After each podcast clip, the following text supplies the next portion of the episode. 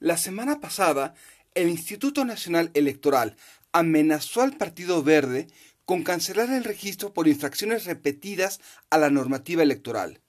Sin embargo, y con todo, lo único diferente que hizo, a comparación de campañas anteriores, fue no intervenir en Cine Minutos, pues las salas estaban cerradas por la pandemia.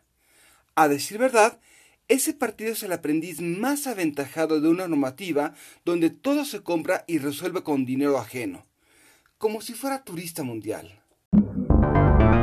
Realpolitik 101. Comentario político rápido, fresco y de coyuntura con Fernando Duorak.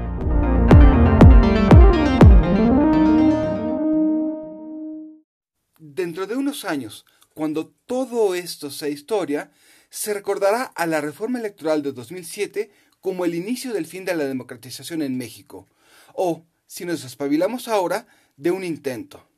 La razón, los partidos políticos construyeron un oligopolio donde es difícil entrar, pero es fácil mantener la patente de corso, eh, perdón, franquicia con reglas que permiten la incompetencia colectiva.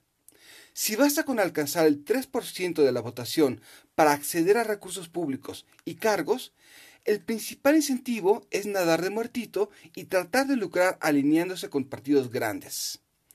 Tampoco tienen que competir para sobrevivir. El modelo de comunicación política es alérgico al contraste. Como resultado, los debates entre candidatos parecen más peleas de almohadas entre quinceañeras que eventos de contraste.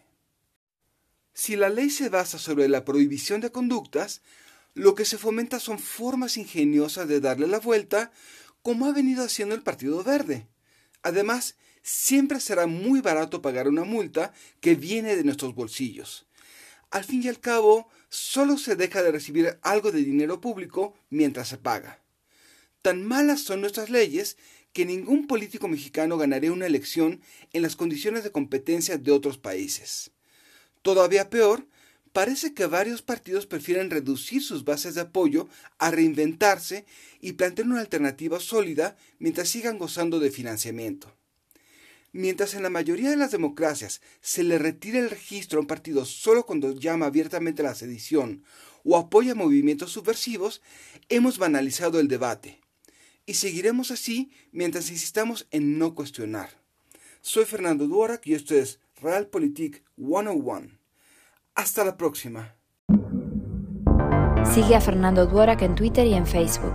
Visita fernandoduorak.com para más información y análisis político.